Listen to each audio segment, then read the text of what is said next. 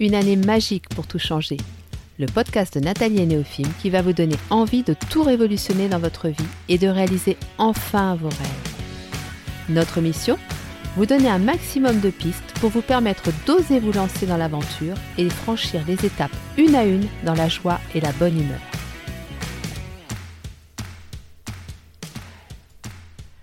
Bonjour à tous et bienvenue dans le podcast de Nathalie et Néophime. Je vous ai dit dans le dernier podcast que je souhaitais vous proposer des formats différents. Alors aujourd'hui, je ne reçois pas une, mais bien deux invités pour mon plus grand bonheur.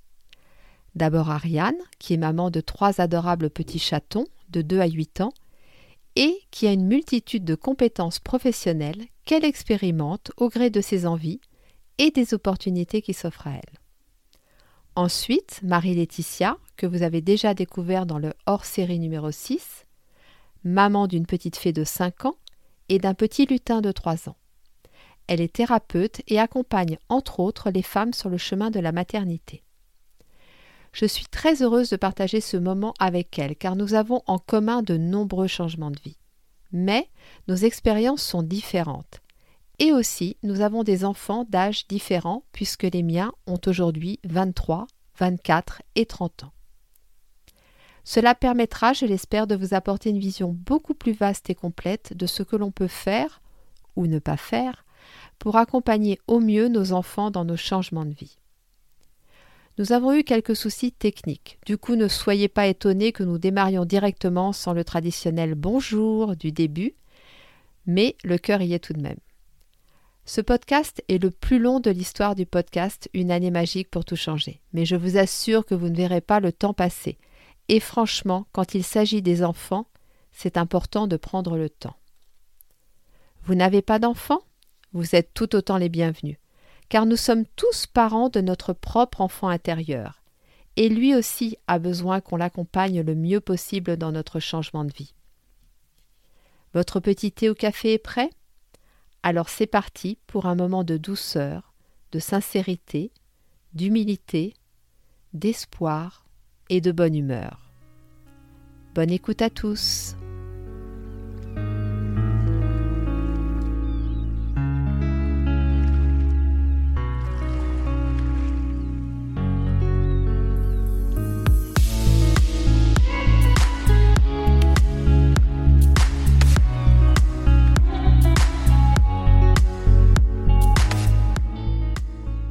Alors, je vais vous demander de vous présenter Ariane, je te propose de commencer.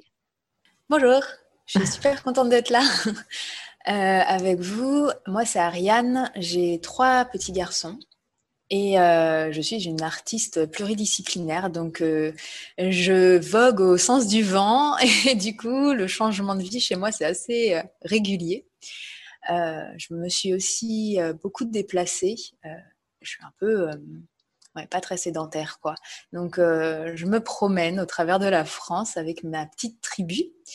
Et ça a généré, du coup, pas mal de changements. Et, euh, et, je trouve que c'est intéressant de se focaliser un petit peu sur les enfants euh, au travers de ces choix-là. Parce que même quand c'est notre intention et qu'on est, on est animé par ce qu'on fait, eh ben, ça a des conséquences aussi. Et ouais, merci de nous laisser avoir la parole à ce propos.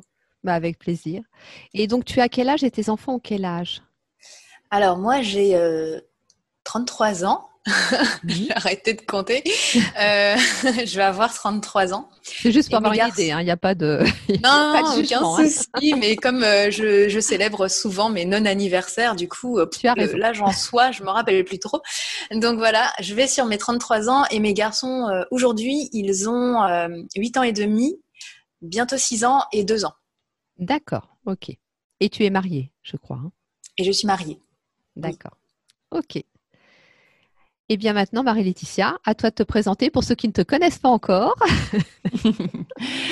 eh bien bonjour, euh, moi aussi je suis vraiment heureuse euh, de participer à ce petit moment de partage euh, à trois et avec du coup ben, les auditeurs.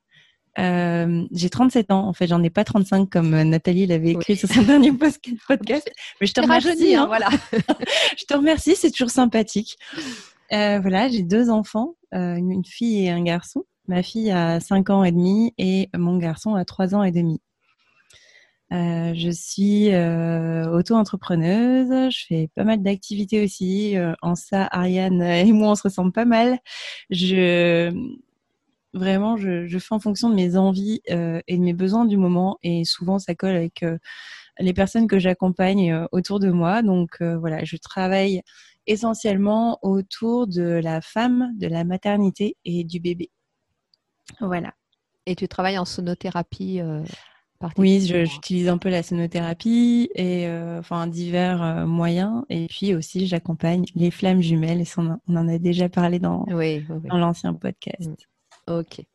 Bon, puis bah, pour ceux qui ne me connaissent pas encore, je vais quand même me présenter, comme ça, ça vous donnera une idée. Donc, euh, bah, moi, j'ai 53 ans, hein. je suis un tout petit peu plus âgée. Euh, je suis maman de trois enfants de 30, 24 et 23, et je suis grand-mère d'un petit garçon qui a 7, 8 mois, non, qui va avoir 8 mois. Voilà, pour mon plus grand bonheur. Et je suis euh, coach holistique en dehors des podcasts que je vous propose régulièrement. Voilà, j'ai ce, cette nouvelle activité de, coaching euh, holistique et j'étais avant infirmière. Voilà, j'étais infirmière pendant 15 ans et j'étais en invalidité les 13 années qui ont suivi et j'ai repris cette activité de coaching. Donc voilà, euh, les présentations sont faites. Alors maintenant, je vais vous demander quel changement vous avez opéré dans votre vie Ariane alors, euh, comme je disais, ça, c'est cyclique chez moi. Je suis une belle femme de la lune et euh, ça, ça va avec le sens du vent, l'alignement des planètes. Je ne sais pas. Je change tout le temps et dans tous les domaines confondus. C'est absolument impossible de me suivre. tout le monde essaye, mais voilà.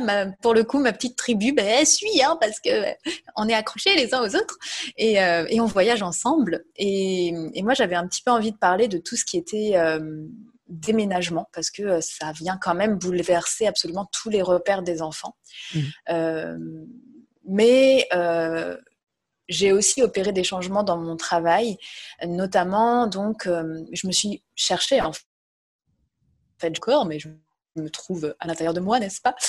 Mais, mais voilà, je, je, suis toujours en fait en quête de de ma juste place. Et donc, régulièrement, j'ai besoin de remettre absolument tout mon monde en question et d'embarquer dans cette euh, vague de remise en question toute ma famille. C'est pas forcément euh, très aisé pour eux et ni pour moi d'ailleurs, mais bon, les pauvres loulous, ils ont rien demandé. Et, euh, et, du coup, voilà, mes changements majeurs se sont opérés géographiquement et au niveau de leurs repères, mais aussi comme à l'intérieur de moi, j'ai opéré d'énormes changements, ne serait-ce que bah, spirituellement ou euh, au niveau de mes activités. Euh, mine de rien, ça a un impact sur eux. Ils, sont, bah, ils imitent tout ce qu'ils voient. Euh, on mmh. est leur modèle, mine de rien, donc d'une manière ou d'une autre. Et forcément, ça va venir les, les impacter, les toucher. donc voilà, les grands changements dans ma vie, ça a été en fait, c'est un peu synonyme de ma vie, mais on va dire que ça a été euh, les, déménagements et puis les, virages, quoi, les, grands virages professionnels que j'ai pu faire. Oui, et ça a un vrai impact sur la vie des enfants. Hein. je pense qu'il y a des. Tout le monde n'a peut-être pas conscience de ça, mais un déménagement, un changement euh, euh, complet de région, euh, une maman qui est à la maison, qui se met à travailler à l'extérieur. Enfin, c'est quand même des changements qui sont pas anodins pour des enfants. Donc c'était c'est important pour moi que tu sois là et que tu, nous partages ton expérience parce que je pense que tu as beaucoup à, à nous apporter et, à nous transmettre par rapport à ça. Et comme il y a l'enthousiasme en plus avec, donc voilà. Et toi, Marie-Laetitia? Alors, les changements. Euh, il y a eu beaucoup de choses. Euh, une séparation, déménagement, euh, le début de l'école, de la scolarité pour mon tout petit, tout en même temps. C'était pas simple en tant que maman de voir ça, mais j'étais obligée en fait de, de le faire c'était essentiel pour mon équilibre de, changer de vie. Et euh, je savais que l'impact que ça avait sur moi en positif, ça allait forcément à un moment donné se répercuter sur mes enfants. Mais c'est vrai que ça a demandé euh, énormément d'adaptation, de, de capacité d'adaptation euh, à mes petits. Euh, et j'ai essayé au mieux de les accompagner avec beaucoup de communication. Et voilà, donc il y a eu séparation, déménagement, scolarité, tout, tout en même temps. Voilà.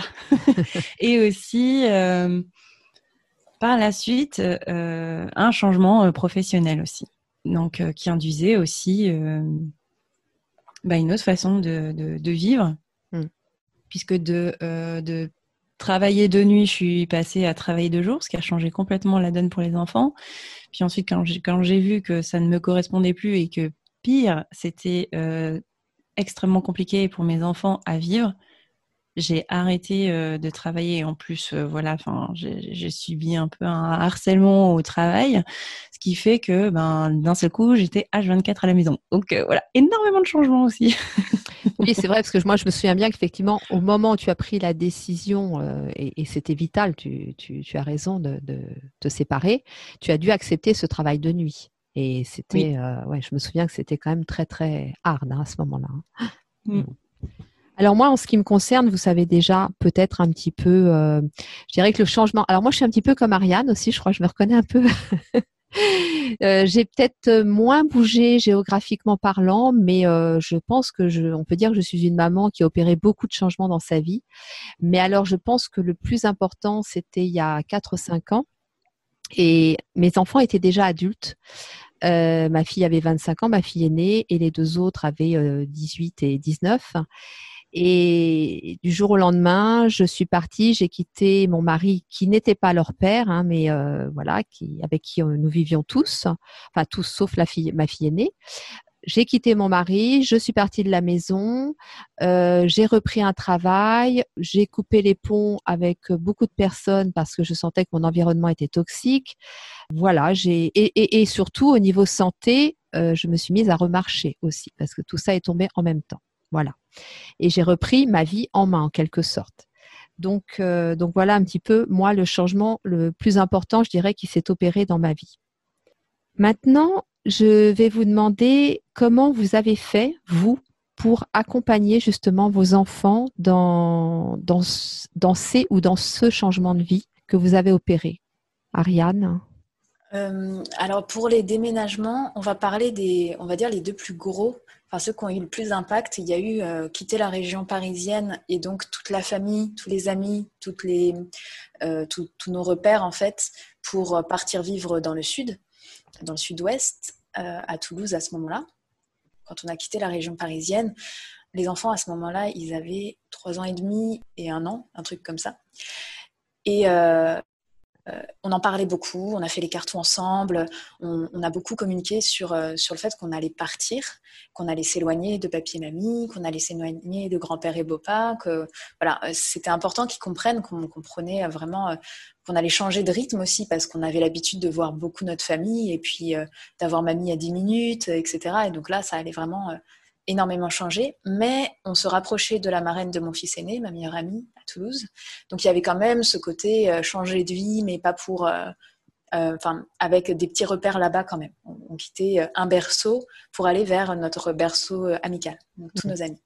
Tu as joué sur les repères déjà voilà, on était vraiment sur les repères et sur les impliqués. Vraiment, même s'ils étaient jeunes, alors mon petit qui avait un an, en plus je dis des bêtises, il avait deux ans et il venait de fêter ses deux ans c'est ça. Donc deux ans et quatre ans et demi. Mm. Autant pour moi, je change trop. Euh, deux ans et quatre ans et demi, mais bon voilà, je sais en tout cas qu'il était euh, en crèche à ce moment-là et, euh, et, son frère du coup à l'école. Et donc on, on, était beaucoup sur les impliqués à coller des gommettes sur les cartons parce qu'on avait fait des repères couleurs pour les pièces, donc ils collaient les gommettes, etc. Ils remplissaient les cartons pour leurs jouets et tout. Et donc ça s'est passé de façon très fluide, ce déménagement-là. Mais après, il faut dire aussi que c'était l'accomplissement d'un rêve pour mon mari et moi hein, de rejoindre le sud-ouest. Donc, euh, on était dans un enthousiasme débordant. On était vraiment. je ne crois pas qu'on a conscientisé nous-mêmes que, qu'on disait au revoir à, nos habitudes. Enfin, on, partait en famille de toute manière. Donc, vraiment, euh, ça s'est fait très fluide. Par contre, en revanche, quand on a dû déménager de Toulouse à Bordeaux, et euh, là, on est, euh, on est en 2018. Je venais de tomber enceinte de façon euh, impromptue. Donc déjà, on, se remettait de nos émotions d'avoir un, troisième petit bébé qui s'invitait par surprise. Pléonasme. et en parallèle, mon mari décroche un job à Bordeaux, le boulot de ses rêves aussi. Donc, pas possible de faire une croix dessus. C'est un CDD, c'est le bazar, on ne sait pas quoi faire. Donc, il part tout seul pour valider sa période d'essai. Nous, on reste à la maison euh, à Toulouse, donc avec mes deux garçons, mon petit bébé qui grandit dans mon ventre. À ce moment-là, j'étais assistante maternelle, donc j'avais trois autres petits à la maison. Autant vous dire que c'était mmh. ambiance. Voilà, je me sentais euh, à la fois débordée et à la fois à ma place, hein, parce que je me suis toujours sentie très bien entourée d'enfants. Et euh, j'étais bouleversée à l'idée de quitter ce, petit nid qu'on venait de se créer. Ça faisait un an qu'on était là, même pas. On est resté tout juste un an. Euh, et, j'étais à la fois très heureuse que mon mari puisse vivre euh, ce rêve-là et à la fois bouleversée de, bah, de, quitter moi mon petit monde que je m'étais créé, que je venais juste au bout d'un an de réussir à avoir une petite harmonie. Et là, ça a été vachement plus difficile. Et en plus, en parallèle, il y avait donc euh, bah, la grossesse, euh, mon second garçon qui devenait grand frère aussi. Euh, on, est arrivé dans une école alternative. Enfin, il y a eu vraiment beaucoup de modifications de, bah, de vie. il a fallu vivre aussi pendant ces deux mois et demi sans mon mari, avec sa présence que les week-ends. Ça, c'était hyper dur pour mes garçons, habitués à s'endormir avec lui. Euh, et là encore, on était au-delà de la communication, donc on était un peu dans le renforcement positif où euh, voilà le euh, on, se basait sur bientôt papa y rentre, dans, on, dort encore deux fois et puis, et puis il sera de retour. On faisait aussi des, des choses plus visuelles, plus concrètes avec, par exemple, on avait un plateau avec des petits cailloux et des petits mots doux et du coup ils enlevaient un caillou dès qu'un jour passait. Ça c'était pour pour qu'ils puissent se rendre compte du temps qui passait et surtout du temps qui leur restait avant de retrouver leur papa. Mhm. Et moi aussi, hein, j'avoue. C'était pas très chouette pour moi non plus d'être loin de mon mari. Et, euh, et une fois qu'on est arrivé à Bègle, donc euh, région, euh, région Bordeaux, vers Bordeaux, on est arrivé en appartement. C'était je crois qu'on s'y est jamais fait. Hein. on s'y est jamais fait. Et du coup, c'était très, très dur. Ça a été, nos, je pense, les, moments les plus durs de notre famille. On n'arrivait pas à à s'harmoniser en fait on ne trouvait pas notre équilibre et donc là euh, on s'est bien rendu compte que la communication elle était essentielle parce que c'était simplement quand on arrivait à se connecter de cœur à cœur qu'on arrivait à entrevoir ce qu'on avait toujours été mais globalement on était tous sous des montagnes de soucis ou euh, enfin dans notre rythme qu'on n'arrivait pas à prendre. Euh, enfin, c'était vraiment euh, autant je m'épanouissais totalement dans ma grossesse, autant tout ce qu'il y avait autour c'était le chaos quoi. Hmm. Et, très difficile pour mes garçons de d'évoluer dans cet environnement-là. Pas de disponibilité psychique pour les accompagner au mieux non plus. Mon mari très absent, très épanoui dans son travail mais très stressé. Et puis euh, moi à côté, qui était là en train d'écrire mes bouquins, euh, de, fabriquer un petit être vivant et, euh, et en même temps d'accompagner ces deux petits loups. Et j'étais aussi très très investie dans l'école associative. Donc en fait, on, avait une vie à mille à l'heure et ils n'avaient pas du tout leur place dedans. Et il a fallu qu'on redéménage, qu'on revienne en maison, qu'on ralentisse, parce qu'on arrivait l'hiver, parce que c'était les vacances, parce que voilà, on a pris le temps, parce qu'on les a pas remis à l'école tout de suite, pour, euh, pour en fait re-remplir nos, réservoirs affectifs. Mais c'était. Euh, et, bien évidemment, en plus, rajoutons euh, par-dessus que c'est à ce moment-là que j'ai pris, repris un boulot salarié. Hein. C'est au moment où on était en appart, qu'on était complètement bouleversé. Mon petit, mon petit troisième donc est arrivé là-dedans, enfin dans cet environnement-là.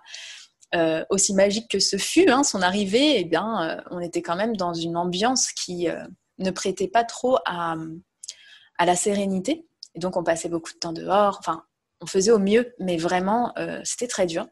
Et par-dessus ça, il y a ma belle-mère qui est venue vivre chez nous. Enfin, c'était vraiment, en fait, l'escalade, comme si c'était pour voir jusqu'où on allait tenir avant de craquer, quoi. Hmm. C'était invivable.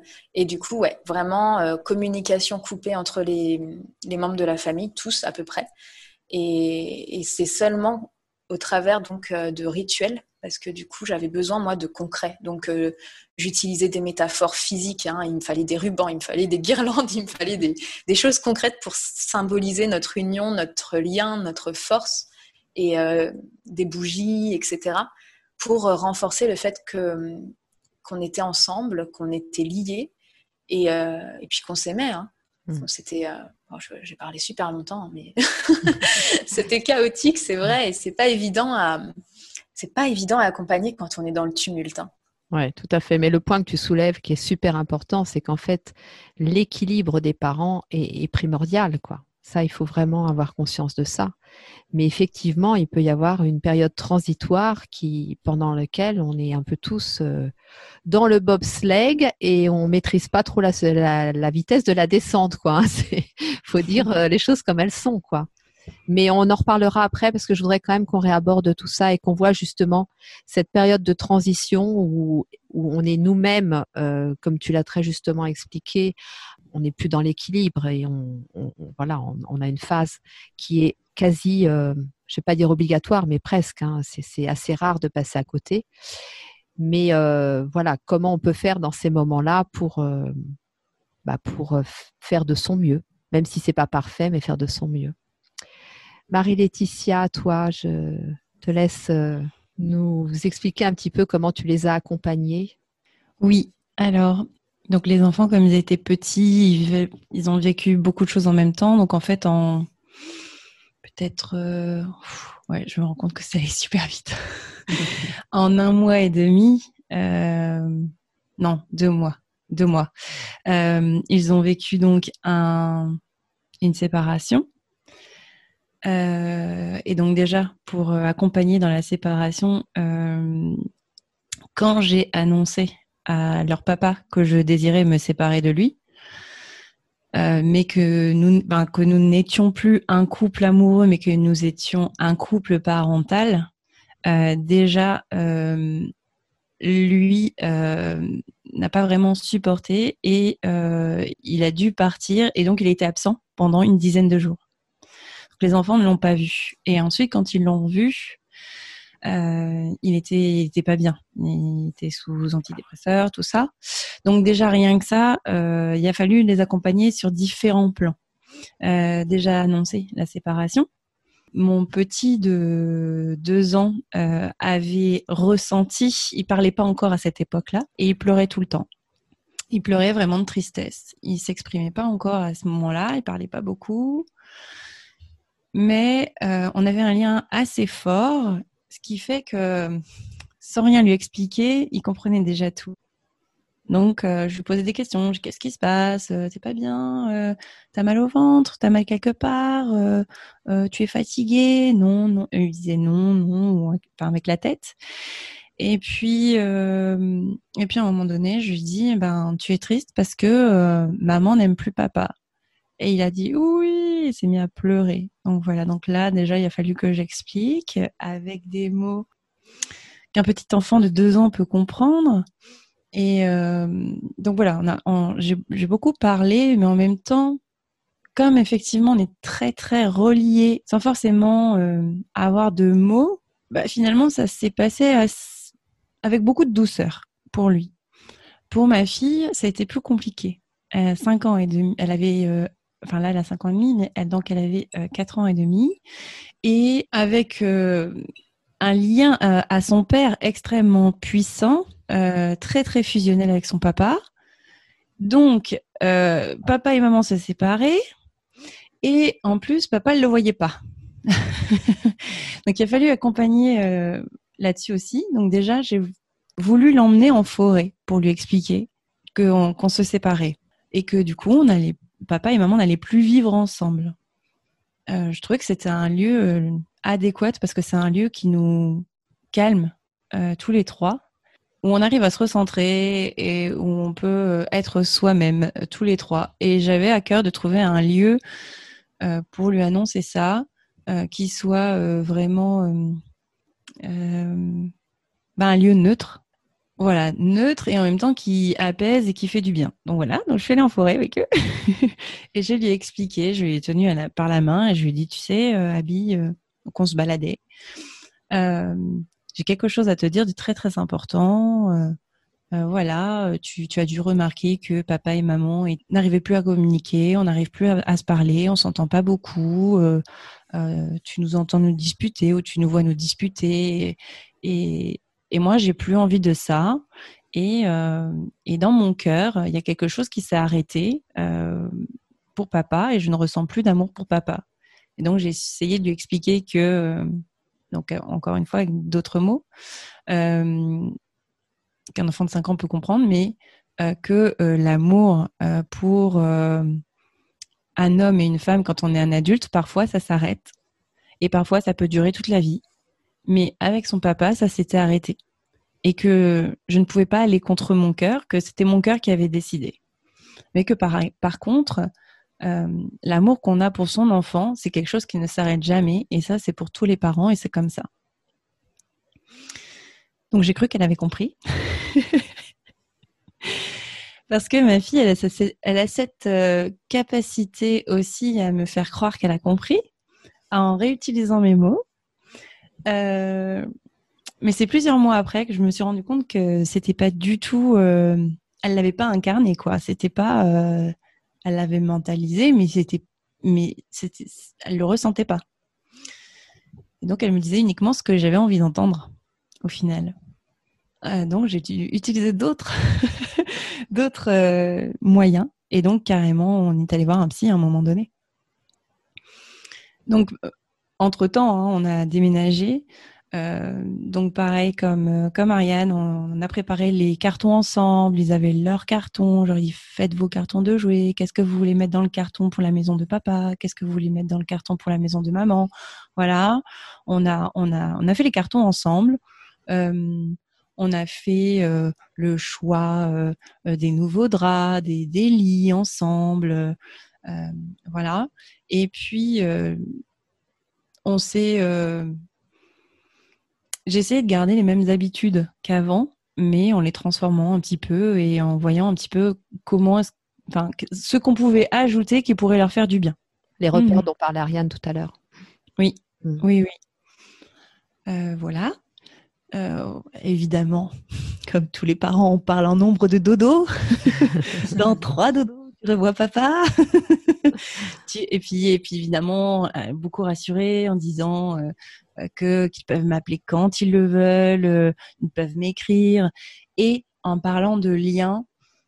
Moi, c'était plus, ben, voilà, comme je j'ai développé énormément à ce moment-là ma spiritualité, eh bien, j'ai expliqué à ma fille qu'il y avait un lien invisible qui reliait nos deux cœurs et que peu importe où elle se trouve, ce lien, il se coupera jamais. Il est invisible, personne ne le voit, mais nous, on peut le ressentir. Et, euh, et voilà, et ça, ça nous a beaucoup aidé à euh, faire euh, les, les transitions de je vais chez papa, je vais chez maman, voilà. Et se quitter, c'était un peu plus facile. Ok, merci Marie. Alors moi, en ce qui me concerne, ça a été au moment de la, du changement de vie, ça a été hyper conflictuel, mais vraiment. Euh, il faut savoir que je suis partie de chez moi un peu sur un coup de tête suite à quelque chose que j'avais subi de la part de mon mari qui était très grave. Hein. On appelle ça un viol conjugal.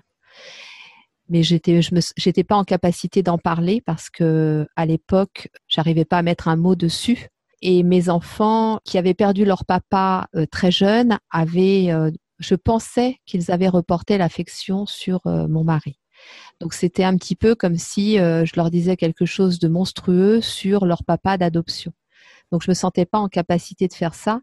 Et ce que je n'ai pas dit tout à l'heure aussi, c'est que je venais de perdre euh, mon père et j'avais perdu ma mère euh, trois ans avant. Donc j'étais en pleine période de deuil, j'avais subi ce viol et, donc je suis partie de chez moi comme ça. Alors je suis partie avec mon fils qui lui sentait les choses euh, malheureusement, ma plus jeune fille euh, n'est pas partie avec nous parce que elle était, euh, on va dire qu'elle était sous emprise, hein, elle était manipulée. et du coup, je me suis retrouvée en conflit avec ma plus jeune fille. Et ça a été mais hyper douloureux, hyper. Enfin, je ne souhaite ça absolument à personne.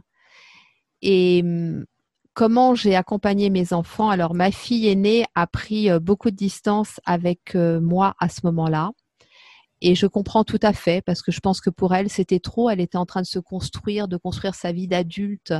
Elle vivait en couple à l'époque et, euh, et, je comprends tout à fait qu'elle ait pris de la distance. Elle, elle n'avait pas d'attache particulière avec mon mari. Par contre, euh, mon fils est parti avec moi et, et on a je ne sais pas si on a tant parlé que ça, mais on avait ce, lien, comme vous dites, de cœur à cœur, et en fait, on, arrivait à communiquer de cette façon-là. Et, surtout, on a passé trois mois à aller de gîte en gîte avec nos sacs et nos trois chats, et donc forcément, ça créait des liens. Hein. C'était, un truc complètement abracadabrant. Quand on n'avait pas de logement fixe, donc euh, voilà, on déménageait tous les 15 jours avec les trois chats et on se baladait comme ça jusqu'à temps de trouver une maison. Et là où ça a été le plus douloureux pour moi et pour ma plus jeune fille, bah, c'est avec elle, bien sûr. Et là, bah, comme toi, Marie-Laetitia, j'ai eu l'idée de, la psy parce que je me disais, il faut absolument que j'arrive à dialoguer avec elle. Le problème, c'est que c'est pas toujours simple de tomber sur euh, la bonne personne, sur la bonne psy. Et surtout aussi, je pense que sous prétexte de vouloir la préserver, sous prétexte de ne pas vouloir ternir l'image de mon ex-mari, j'ai cru que c'était mieux de ne rien dire.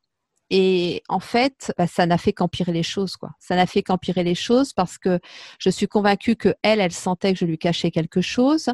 Elle s'imaginait plein de trucs puisque de l'autre côté, on lui montait un petit peu la tête, euh, voilà, contre moi. Donc forcément, moi, je lui, je donnais un petit peu, euh, j'apportais l'eau à, ce moulin-là.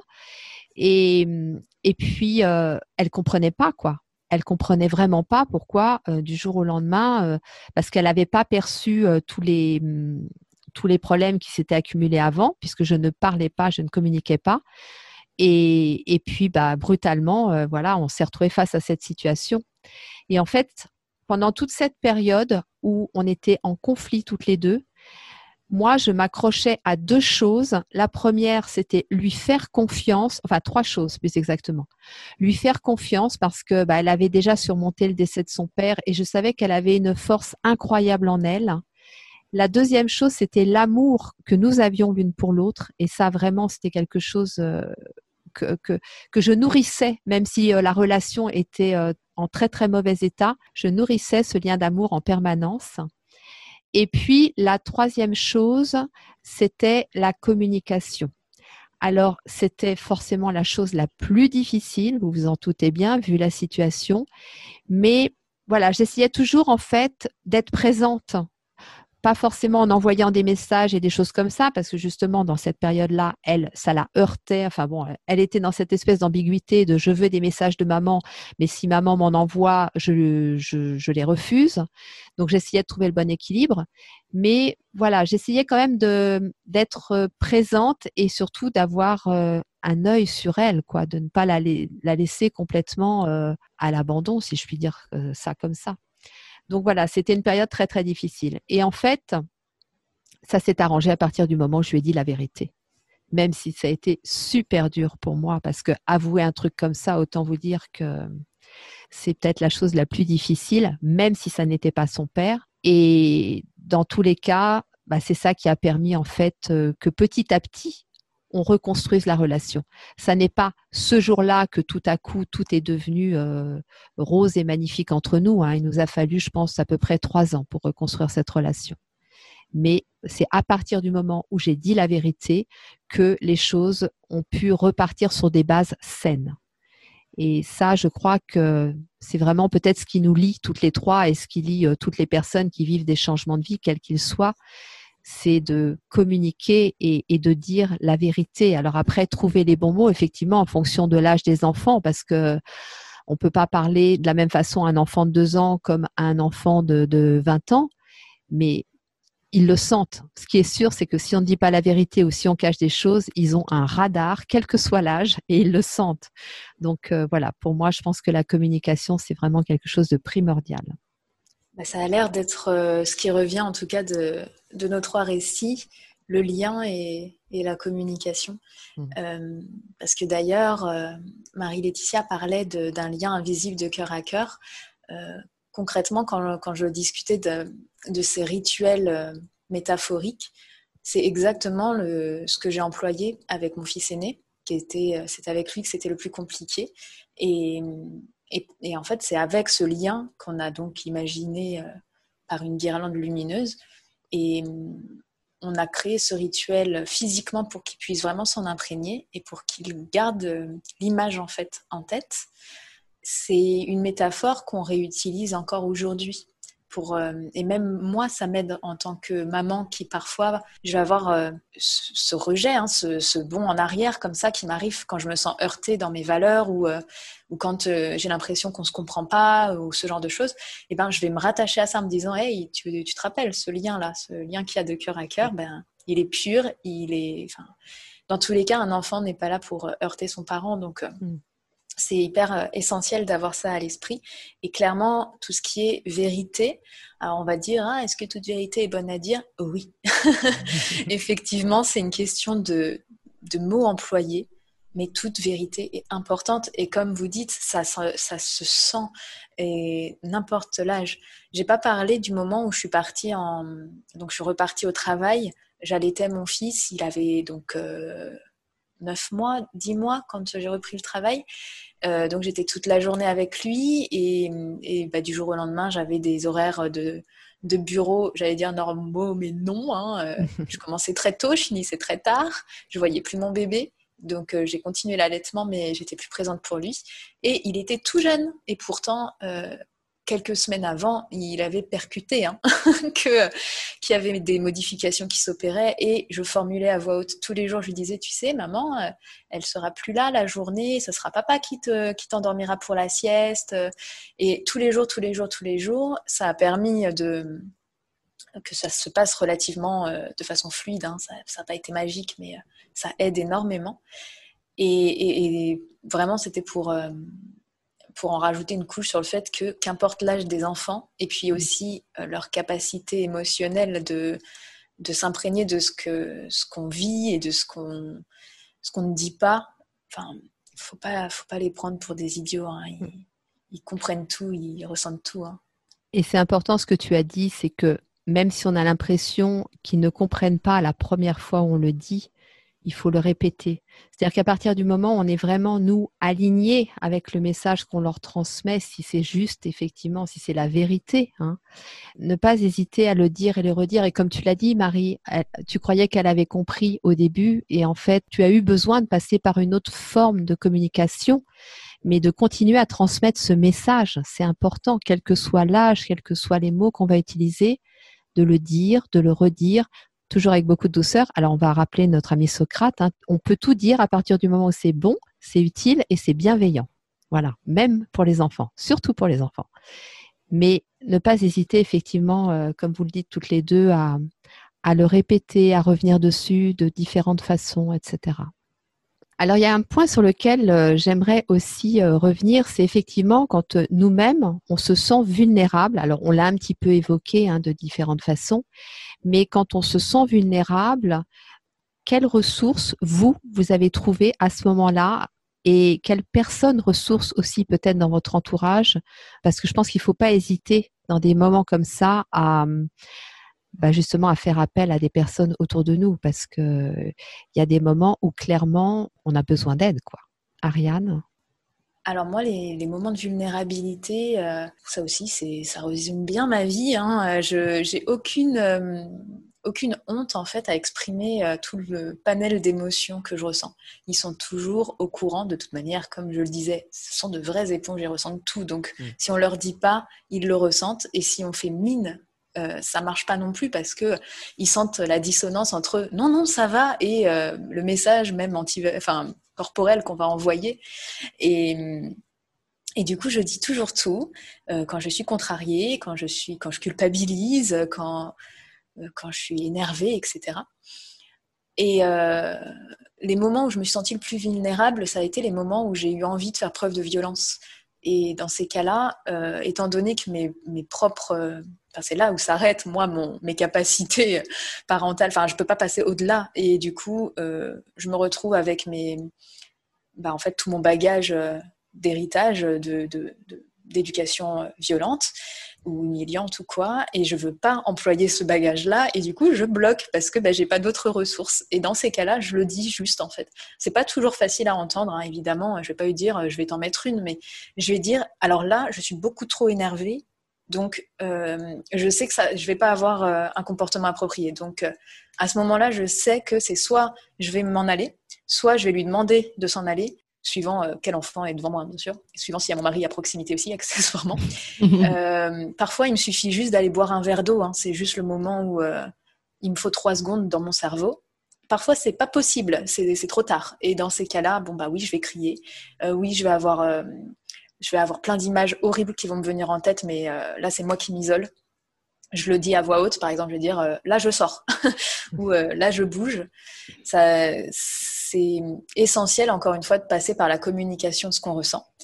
Euh, j'ai toujours, plus ou moins, enfin surtout ces dernières années, signé mes émotions de manière à ce qu'ils puissent euh, faire le lien entre ce qu'ils ressentent et les mots, pour que ce soit plus facile pour moi de comprendre ce qu'ils euh, sont en train de traverser. Donc, euh, dès le plus jeune âge, ils ont appris à dire qu'ils avaient peur, qu'ils étaient en colère, qu'ils étaient tristes, au moins avec les, les gestes ou, ou autres. Et pareil au travers des pleurs, de dire euh, qu'est-ce qu'il y a, tu es fatigué, tu es triste, tu es frustré, tu es en colère. Ah oui, là, toi. Bref, toujours, toujours, toujours communiquer autour des émotions pour euh, fluidifier en fait le, message. Et euh, ça leur permet aussi, eux, de s'approprier ça. Donc, c'est-à-dire que, pour moi, mon plus bel exemple, c'est mon enfant de 5 ans. Hein. Il, il a une intelligence émotionnelle qui m'impressionne, en fait. Et il va directement, dès qu'il ressent l'émotion qui monte, il va la formuler et il va agir dessus. Donc, il va trouver une ressource. Et ces ressources-là, euh, on les a mis en place petit à petit tout au long de leur vie, suivant leur âge. Voilà, c'est des outils qui vont être à disposition. Ça peut être dans des livres, ça peut être des postures de yoga, ça peut être de la musique, euh, aller dehors. Enfin, il y, y, a vraiment tout un panel de possibilités pour euh, accompagner ce qu'il est en train de traverser. Euh, alors là, je suis partie sur mon enfant, mais c'est exactement pareil la façon dont moi je gère ma vulnérabilité. Hein. c'est que je vais dire là, je suis frustrée, j'ai besoin d'être seule, ou j'ai besoin de prendre un bain, ou j'ai besoin d'écouter de la musique à fond, j'ai besoin d'être, euh, de manger un truc. J'essaie de pas trop les habituer à ça, mais voilà. Euh, je, vais exprimer mon émotion, mon besoin, pas toujours très bien et pas toujours très juste non plus. Hein. Je tombe pas forcément juste. Je vais, je vais je vais formuler un besoin, ça va pas en être un, ça va être une envie, par exemple. Mais euh, au moins, ça passe par euh, le langage et par une action derrière.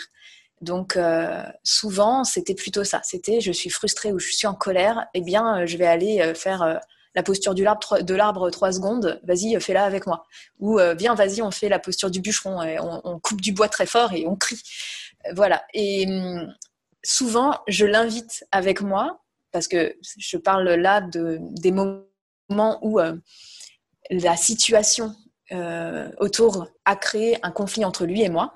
Parce que bah, c'est là où j'ai vraiment besoin de leur exprimer que je ne suis pas disponible pour eux. C'est parce que bah, ça se voit, en fait. On est en, mmh. on est en confrontation.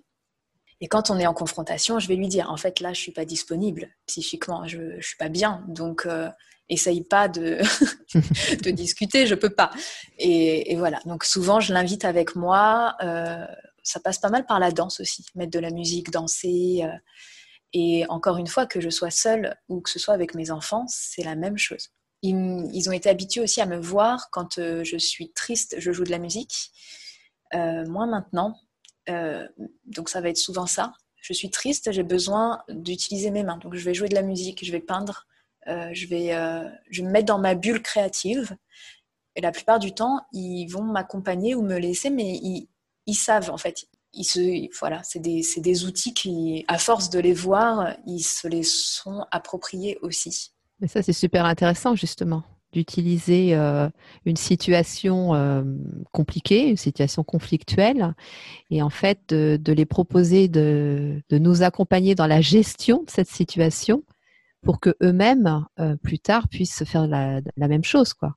C'est quand même beaucoup plus constructif que de mettre une fessée ou de punir, si je peux me permettre. On est bien d'accord. et après, bien évidemment, ça dé... enfin, c'est pas une question d'âge pour le coup, hein, parce que euh, même quand je travaillais en crèche, je voyais très bien euh, des petits loulous de 18 mois, 2 ans s'approprier ces postures de yoga qui sont euh, vraiment chouettes pour, pour un petit peu laisser passer toutes leurs émotions un, un, peu, comment dire, désagréables. On les voit, ils sont en colère, on leur dit Oh, tu es en colère là qu'est-ce que tu peux faire? Et hop, il se met à faire le bûcheron avec sa petite hache, enfin, à miner une hache avec ses mains. C'est adorable. Et donc, c'est pas une question d'âge. Et exactement pareil sur un enfant de 8 ans où tu vas le dire, tu es en colère, qu'est-ce que tu peux faire? Il va avoir envie potentiellement de nous envoyer péter hein, avec notre yoga. moi, il envoyer la hache dans la tête. Voilà, c'est ça, tu la veux la hache. Donc moi, c'est plutôt, voilà, il va résister parce qu'il sait la réponse que je veux entendre. Il n'a pas envie de me la donner parce qu'il est fâché. Et donc, il va, euh, voilà, il va à sa sauce euh, bah, traverser sa colère. Mais en tout cas, euh, je laisse jamais seul dans son émotion. Mais parfois, je demande d'être seule dans la mienne. Hein. et c'est important d'être capable aussi, qu'il soit capable d'entendre ça. Quand maman elle a besoin d'être seule, même si c'est cinq minutes, c'est essentiel si euh, bah, s'ils veulent ne pas euh, euh, avoir à, devoir revivre une situation désagréable en fait, parce que tant qu'on n'a pas déchargé l'émotion, de toute façon, on va la recharger et ça mm. peut être comme ça pendant des jours et des jours. Hein. Mm. Merci Ariane. Et toi, euh, Marie, alors, raconte-nous comment tu procèdes dans les moments un peu euh, euh, un peu chaud. il, y a plus, il y a eu plusieurs techniques. Ça dépendait des moments. parce que mon grand changement de vie, là, il date de, d'un an. Voilà. Et, et donc, on a eu aussi le confinement là-dedans. Ah oui. Et euh, ce fameux confinement, ça a été aussi un, changement assez important pour les enfants. Il y a eu donc plusieurs choses. Le principal soutien, bah, c'est la musique. Le principal soutien, c'est vraiment la musique je, je propose aux enfants, et c'est de manière assez euh, ritualisée, le mercredi matin, le, le pas le samedi, le dimanche matin aussi, on se met de la musique et on danse. On danse comme des fous. Euh, on commence par des, musiques un peu reggae. Euh, mon fils adore ça depuis qu'il est tout bébé. Et puis euh, progressivement, on en vient du rock et tout ça. Et la plupart du temps, le matin, les matins qui commençaient par des dessins animés à une période, où je me suis dit là ça ne va plus parce que dès qu'on arrête les dessins animés c'est l'enfer ça hurle, ça crie, ils sont en stress. Enfin, surtout ma grande, mon fils, euh, il s'en fiche un petit peu des dessins animés, mais ma grande de 5 ans, c'était horrible. Et donc le matin, maintenant, je mets de la musique euh, en 432 Hz. et, euh, et elle adore. Donc au départ, c'était mais moi je dessins animés je disais, ben non, ce sera de la musique. Mais elle est nulle, ta musique. D'accord. et puis au final, cinq minutes après, tu les retrouves euh, tout calme dans le canapé et puis ils se réveillent tranquillement au final. Donc voilà, ça, la musique, euh, la danse, ça nous a beaucoup aidé. Comme, euh, comme toi, Ariane, hein, quand je n'en peux plus, je leur dis. Il y a des moments où, en fait, surtout avec ma fille, c'est très très conflictuel puisqu'on se ressemble énormément. Donc, on est très volcaniques toutes les deux. Et donc, du coup, bah, ça pète, ça crie, ça hurle très rapidement. Enfin, ça a été euh, donc pendant cette fameuse période de transition dont tu parlais tout à l'heure, on y reviendra certainement. Euh, c'était euh, c'était récurrent. Et un, jour, j'ai dit mais non, j'en ai marre en fait. J'ai décidé dans cette maison, on n'allait plus crier. bon, je vous rassure, ça crie quand même de temps en temps. je suis humaine, mais franchement, depuis ce, moment où j'ai dit non, c'est terminé. Dans ma maison, on ne crie plus. Euh, eh bien, ça s'est calmé. Et, euh, quand je sens que, ça commence à me monter et que je n'ai qu'une envie, c'est de hurler, parce que je me sens démunie, euh, soit on s'en va, on part, on part se balader en forêt, que j'adore. La forêt, mon amour. Donc en forêt, on va chez chez une marraine, on va chez des amis, on, on va chez mes parents. Euh, voilà, il y a ça aussi, c'est sortir sortir au maximum en fait parce que je me rends compte qu'aussi quand on quand on est en excès d'émotions et qu'on commence à bah, plus blairer, hein, à plus savoir communiquer, et eh ben faut sortir, faut prendre l'air, faut faut passer à autre chose ou s'isoler effectivement. Et il y a des moments où je leur dis euh, non mais stop, là j'atteins, je leur dis souvent là j'atteins mes limites. J'utilise ce mot-là, j'ai atteint mes limites. Donc stop, arrête d'insister. Donc fais ton truc, je vais faire mon truc et on en reparle après. voilà, je, je, parle souvent de limites. Ils réagissent comment quand tu parles de limites? Bah maintenant ça va. En fait, depuis que j'utilise ce mot-là, oui, je me, je me rends compte que euh, ça passe bien en fait quand je dis que j'ai mes limites. J'ai là, après, on va se mettre à hurler, euh, euh, on va pas se comprendre. Est-ce que c'est ça que tu veux? Souvent, ils disent, bah non. et dans ces cas-là, bah ça s'arrête et puis on vient en reparler plus tard. Avec ma fille, c'est facile de faire comme ça. Avec mon petit, c'est pas pareil.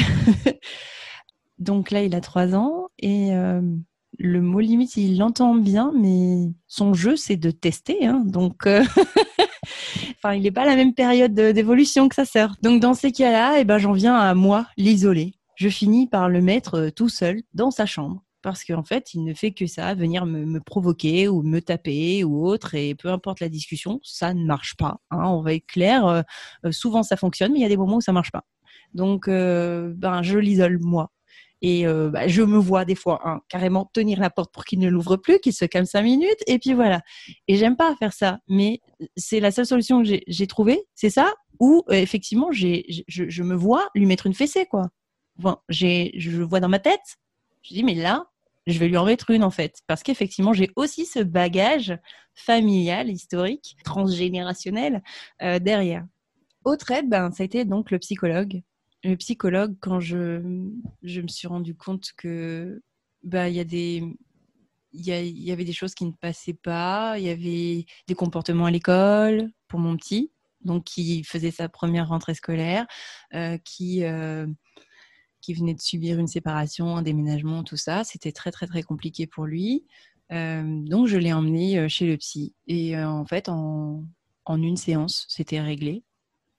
Euh, on a beaucoup communiqué. Cette, psychologue est absolument géniale. Je la recommande à tout le monde dans, mon entourage dès qu'il y a un petit souci. Et c'est voilà, mon frère et ma belle-sœur étaient allés vers elle et j'avais trouvé que ce qu'elle disait, en fait, elle part du principe que tout, que ce qui relie les gens, c'est l'amour et que euh, l'amour est au centre de tout donc euh, un trop plein d'amour, enfin trop, trop d'amour euh, ou pas assez, enfin bref, dans les ressentis de l'amour, euh, il y a différentes manières d'exprimer l'amour et que là où nous on voit peut-être un rejet, c'est juste une autre forme d'amour qui s'exprime ou qui n'arrive pas à s'exprimer. Et j'ai trouvé que son approche a été absolument géniale. Et ça a vachement bien fonctionné. Et donc, pour ma fille, pareil, on est allé voir la même. Donc, en séance séparée, euh, je suis pas allée avec eux deux. Euh, je voulais que tous les deux voient la psy, mais ils n'avaient pas les mêmes problématiques, pas la même histoire, pas le même âge, et j'avais ce besoin que ce soit vraiment un moment privilégié. Donc c'était que avec moi, pas avec le papa. À son niveau, il trouvait pas ça euh, nécessaire, mais pour moi, ça l'était. Donc voilà, donc on est allé ensemble. Et donc pour ma fille, c'était autre chose, et on est carrément revenu au premier jour de sa naissance. Et bah, il y a eu un sacré changement après cette, euh, cette séance psy. Euh, je me suis rendu compte que parfois certaines euh, paroles ou certains actes complètement anodins dans leur histoire ben, peuvent provoquer des traumatismes très importants. Et voilà, je ne sais pas si j'en parle. ça risque d'être un peu long, mais voilà. En tout cas, c'est vrai que ça a été très très important et ça a dénoué des choses. Et une chose qui est dénouer pas mal euh, le lien conflictuel avec ma fille, c'est la constellation familiale. Je ne sais pas s'il y en a qui connaissent, mais euh, pour moi, ça a été euh, en fait, c'est dans un truc très très spirituel. Hein. On, y va à fond, j'y vais. Donc en fait, je sentais que dans le lien transgénérationnel de mère en fille, il y avait des choses qui se répétaient, des schémas répétitifs. Et comme j'avais cette sensation que ma grand-mère et mon arrière-grand-mère de là-haut me disaient "Allez là, tu es là pour bosser là-dessus, euh, libère la, lignée parce que là, euh, on n'en peut plus et ça va pas euh, durer pendant des générations et des générations. Et moi, j'avais, j'ai pas envie que ma fille se trimballe ce truc-là en fait. Donc, j'avais à cœur aussi de couper ça. Et donc moi, je suis allée faire une constellation familiale toute seule, hein, sans ma fille. Et il y a des choses vraiment qui se sont débloquées. Et ça, ça, j'en ai encore des répercussions maintenant. Et ça a vraiment aidé dans la communication, dans l'écoute de l'une et de l'autre.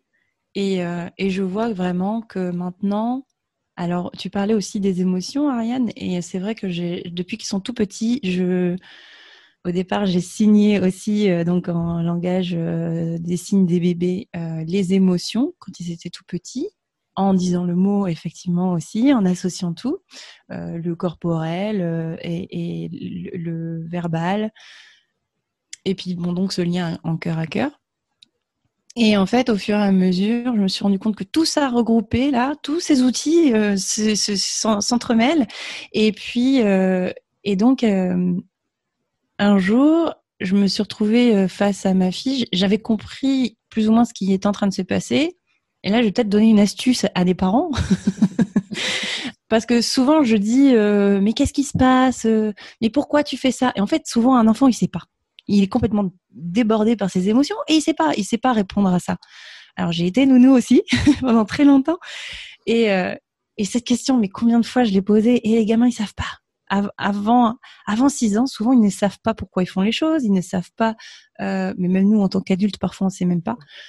Euh, donc on peut pas leur en vouloir. Exprimer leurs émotions, ils savent pas. Et un jour, je lui dis euh, mais qu'est-ce qui se passe dans ton cœur? Et là, elle s'effondre, elle pleure. Et là, elle m'explique tout. Et finalement, elle m'expliquait le pourquoi.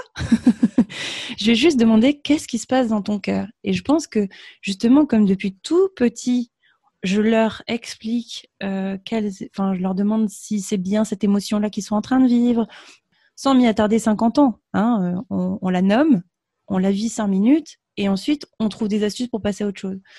Eh bien, euh, le fait d'avoir fait ça depuis qu'ils sont tout petits, euh, cette constellation familiale, euh, le psy, tout ça, tout ça, tout ça réuni, fait que on arrive à un moment donné à poser les bonnes questions comme ça, et puis ils arrivent à les exprimer.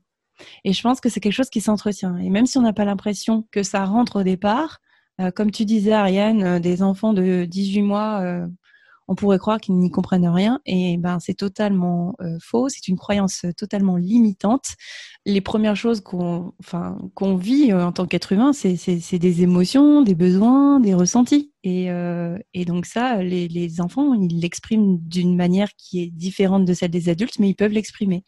Et juste si on essaie de trouver le bon langage euh, entre nous en fonction de nos capacités, nos envies euh, et de notre créativité, parce que bah voilà, on se renouvelle sans cesse hein, en tant que parent. Il y a un truc que j'appelais euh, euh, l'astuce du jour euh, quand j'étais nounou, hein, le truc qui marche euh, aujourd'hui mais pas demain. Donc demain, tu dois retrouver un autre truc qui va fonctionner. Et voilà, faut être créatif. Mais à force d'avoir utilisé plein d'outils, ben, tu finis par trouver les bons mots, les bons moyens. Voilà. En tout cas, toujours est-il que maintenant, je lui dis qu'est-ce qui se passe dans ton cœur. Et là, elle, elle a réussi à m'expliquer ce qui se passe. Voilà. J'ai beaucoup parlé. Ok, merci. Non, c'était très intéressant. Moi, j'ai peut-être parlé plus des ados et donc du coup des jeunes adultes parce que là, on, arrive dans une étape de la vie où la communication, déjà, quand il n'y a pas de changement de vie et que tout est à peu près normal, c'est déjà pas le truc le plus simple à faire, n'est-ce pas? J'ai pas hâte. Je vous assure, chaque étape a ses plaisirs et ses bonheurs. Donc, ne vous inquiétez pas, ça va bien se passer. De toute façon, dans tous les cas, le travail que vous avez fait là, il va payer à ce moment-là, c'est évident. Moi, j'ai eu la très grande chance, ou je me suis donné la très grande chance de travailler auprès d'ados et de travailler euh, justement la communication non violente et la médiation. Donc euh, voilà, c'est une étape de la vie que je connais bien et je me suis énormément servi de ça quand j'ai eu le conflit avec Eva et au moment de ma grande vulnérabilité. Bien évidemment que communiquer avec un ado ou avec un jeune adulte, c'est complètement différent parce que il a souvent une attitude de protection très forte et du coup, il se coupe aussi. Il peut, la protection peut l'amener à se couper de ses émotions ou à ne pas vouloir les communiquer. Et dans les deux cas, c'est très compliqué parce que même si notre lien parent-enfant est très fort, même si ce lien d'amour est là, on a quand même besoin de savoir, de comprendre ce qu'ils ressentent. C'est pas forcément une évidence. Après, moi, j'ai aussi été très très sujette à la culpabilité. Ça, c'est quelque chose qui a été très, très fort, qui a été très difficile. Et en fait, les ressources que j'ai utilisées, c'est vraiment la confiance, la confiance, la confiance. Et toujours essayer de faire en sorte de garder le lien, de nourrir ce lien d'amour. Alors avec ma fille, on avait vraiment, on a une passion pour euh, les spectacles, pour, euh, on a, on a plein de passions en commun. Donc en fait, elle a été super parce qu'elle a joué le jeu elle aussi de son côté, mais parce qu'on en avait besoin toutes les deux, que c'était notre façon à nous à ce moment-là de nourrir notre lien d'amour. On a fait des choses ensemble, donc on est sortis. Alors c'était difficile parfois, hein. je sentais qu'elle avait de la colère vis-à-vis de moi et c'était normal, je le comprenais tout à fait, c'était légitime. Moi, j'étais pas forcément à l'aise. Il y a eu cette période où je n'avais pas encore dit les choses clairement mais à chaque fois, toutes les deux, on faisait un pas vers l'autre, en fait. Et ma ressource, mes ressources à moi, ça n'a pas été forcément des personnes dans ces moments-là parce que bah, mes parents n'étaient plus là, il n'y avait pas de grands-parents, on a essayé la psy, ça n'a pas marché. Ma fille a été voir quand même une hypnothérapeute, mais les personnes qu'on allait voir, c'était pas ça. Je pense qu'on a très vite senti que de toute façon, les ressources, c'était en nous qu'il fallait les trouver et que c'était surtout chacune faire un pas l'une vers l'autre et que ça prendrait du temps. Ça, vraiment, je pense qu'on l'a compris toutes les deux et qu'on l'a accepté toutes les deux. Et effectivement, à partir de ce moment-là, on est revenu tranquillement à notre rythme, l'une vers l'autre. Il y a eu des petits moments où on a eu besoin de faire des pauses parce qu'on avait besoin de comprendre euh, ce que l'on vivait, nous, et puis ce que vivait l'autre. Et puis, petit à petit, on est revenu l'une vers l'autre, mais on a accepté ce, temps qui était long. Trois ans, c'est long. Hein. Ça peut paraître long. Alors, pendant ces trois années, il y a eu des moments de joie extrême, il y a eu des moments de retrouvailles très forts, il y a eu des, expériences qu'on a vécues qu'on n'oubliera pas. Il y a eu des moments de fou rire, mais il y a aussi des disputes, il y a eu des moments de grande colère de sa part, des moments de culpabilité de la mienne. Mais on a accepté ça parce que on voyait déjà, on savait que c'était le chemin qu'il fallait faire et on n'avait qu'une envie en fait, c'était de le faire toutes les deux et sans personne d'autre. Donc je ne dis pas qu'il ne faut pas aller voir un psy, bien au contraire, puisque nous c'est la première démarche que l'on a faite. Mais il se trouve qu'en allant voir cette psy, on n'est peut-être pas tombé sur la bonne personne non plus, mais très vite on a senti qu'on avait les ressources en nous pour le faire et qu'on voulait le faire toutes les deux, ensemble, tranquillement, toutes seules. Voilà. Donc finalement, c'était la bonne chose à faire d'aller voir le psy, puisque ça t'a permis de te rendre compte que euh, les ressources étaient en vous, enfin de vous rendre compte de ça. C'est beau. Tout à fait, tout à fait, tout à fait. Et je me souviens très très bien, euh, je crois qu'on a dû faire trois séances qui étaient cauchemardesques. un cauchemar, hein. j'avais vraiment l'impression de vivre un cauchemar éveillé. Et à la fin de la troisième séance, je lui ai quand même demandé si elle était d'accord pour arrêter. J'ai pas pris la décision euh, d'emblée pour elle. Elle m'a dit oui. Et voilà, et effectivement, comme tu le dis très justement, Ariane, euh, je pense qu'on a eu besoin de ce passage-là pour se rendre compte qu'en fait, c'est un travail qu'on devait faire toutes les deux et qu'on avait les capacités, les outils pour le faire. Oui, par rapport à ça, c'est rigolo parce que ça vient faire écho à ce que j'avais proposé à une amie. C'est que parfois, on ne sait plus trop où aller, mais le fait de se remettre en route, de faire une action, même si c'est pas euh, si c'est pas cette action-là qui va changer la vie, le fait de se remettre en route, ça permet d'avoir un déclic et, peu importe si ça nous mène pas euh, tout de suite euh, au but, l'important c'est vraiment de poser la première pierre pour refaire un petit chemin sereinement en fait. C'est pas grave si ça marche pas tout de suite, mais mais au moins vous étiez d'accord toutes les deux pour avancer ensemble c'était pas le bon psy, mais en tout cas, ça vous a aidé à vous rendre compte que vous aviez envie d'aller main dans la main sur le même chemin. Et ça, mm. euh, c'est pour toutes les choses de la vie, je pense que ça fonctionne, ça. Mm, tout à fait. Cette idée. alors, il y a une chose aussi que j'ai faite, parce qu'il y avait quand même les deux autres aussi. Il y avait ma fille aînée et mon fils. Et à un moment donné, j'ai senti, enfin, je me suis rendu compte qu'il fallait que je les rassure. Parce que j'avais opéré tellement de changements en même temps moi, j'étais convaincue du bien fondé de ma démarche. Je sentais en moi que j'étais enfin alignée, mais c'est pas forcément ce que eux percevaient parce qu'il y a, eu beaucoup de bouleversements, parce que parfois j'avais des petites périodes de stress quand même, parce que le cancer est venu s'inviter au milieu de tout ça aussi. Donc autant vous dire que c'était euh, voilà quoi. Et je me suis posée à un moment donné et je leur ai écrit une lettre à tous les trois. Voilà. En leur disant que les choix que j'avais faits, je les avais faits en pleine conscience, que j'étais tout à fait OK avec ça et que c'était vraiment ce que je voulais et qu'en aucun cas, ils ne s'inquiètent pour moi, que voilà, je, savais ce que je faisais. Et ça, ça a été... Euh, ils ont tous les trois réagi très différemment et aussi dans le temps. Hein, C'est-à-dire que ma plus jeune fille m'a répondu tout de suite. Euh, mon fils, je sais plus comment, mais bon, il a répondu euh, comme un garçon, quoi. Et puis ma fille aînée, elle a mis quand même, je sais pas, au moins cinq jours à répondre. Mais ça a été une vague d'amour à chaque fois, par contre. Et, j'étais heureuse d'avoir fait ça. Je pense que c'était aussi une étape. Alors ça, cette lettre dont je vous parle, j'ai dû la faire deux ans après. Deux ans après, je crois à peu près un an et demi, deux ans après parce que sur le moment, je suis pas sûre que ce soit juste. Il faut quand même, euh, voilà, que, bah, que nous-mêmes déjà on soit un petit peu sortis de, voilà, de, tout et qu'on se pose et qu'on se dise bon là j'en suis où, qu'on fasse nous-mêmes notre petit bilan et puis après qu'on puisse, parce que d'être nous au clair avec tout ça, ça nous permet de trouver les bons mots, les mots justes aussi. Ça c'est important. Et je trouve que de passer par l'écrit, ce qui est facile pour des ados et des adultes, et ce qu'ils préfèrent peut-être parce que les ados ils sont pas toujours très enclins aux explications, c'est, pas trop leur truc. Euh, ça, ça les gonfle un peu hein, quand on vient leur euh, parler des grandes conversations et tout. Je trouve que la formule écrite c'est parfait parce que ils peuvent le lire comme ils veulent, quand ils veulent. Ils peuvent mettre le temps qu'ils veulent pour répondre. Euh, bien leur faire sentir aussi qu'il n'y a pas d'attente de notre part, c'est juste pour leur expliquer les choses, pour les rassurer, pour clarifier, mais qu'on n'est pas là, qu'on n'est pas en attente non plus. Parce qu'il faut surtout pas non plus que nos enfants soient là pour nous rassurer. Ça, c'est important. Il faut pas qu'ils soient là pour nous rassurer. Il faut pas qu'ils soient là pour nous déculpabiliser. Ça, c'est un travail qu'on doit faire nous et nous seuls. Et ils sont pas là pour ça. Donc euh, voilà. Vous avez des choses à rajouter, les filles? Moi, j'ai toujours des choses à rajouter. Vas-y, Ariane. Ce sera, ce sera le podcast le plus long de l'histoire du podcast de Deux heures. Deux heures.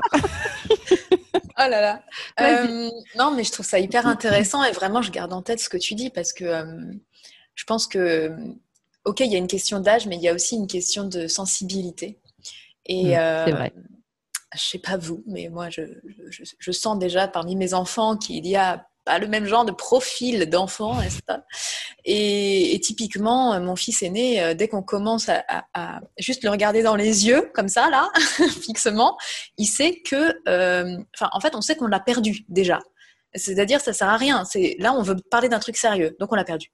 Alors que, bon, bah voilà, passer par l'écrit, pourquoi pas, passer par les dessins, pourquoi pas, enfin, trouver, comme disait Marie-Laetitia, en fait, être créatif, trouver une forme d'originalité pour, euh, pour capter, pas, pas l'attention, parce que le but, c'est pas qu'il soit attentif, c'est juste qu'il euh, entende notre message. Parce que si on cherche à le véhiculer, c'est pour quelque chose. C'est pas euh, pour se rassurer nous. C'est vraiment pour, bah, pour créer, pour recréer une harmonie, ou du moins pour, pour voir si on, on, est raccord ou si on est en phase, si on arrive à se comprendre de nouveau. Enfin, je sais pas, je trouve que c'est un peu essentiel. Bah, moi, si je peux donner une astuce, par exemple, mon fils, je me, enfin, aujourd'hui, euh, peut-être même encore aujourd'hui d'ailleurs, le truc qui fonctionne super bien, c'est le trajet en voiture à deux. Parce qu'il y a cette intimité dans la voiture et tous les sujets importants, on les a abordés comme ça. Voilà. Alors maintenant, euh, maintenant qu'il est jeune adulte et qu'il a bénéficié de tout ça, de tous ces apprentissages liés à toutes nos expériences, il est beaucoup dans la communication non violente, alors qu'il a eu aucune formation. Hein. c'est uniquement euh, à travers ce qu'on a vécu. Mais maintenant, c'est voilà, on peut aborder des sujets, euh, je veux dire, à tout moment, il n'y a pas de souci. Mais je me souviens que quand il était ado, les trajets en voiture, ça c'était un truc, c'était top. On allait quelque part tous les deux et ça créait une, voilà, une intimité euh, qui permettait d'aborder des sujets parfois un petit peu complexes.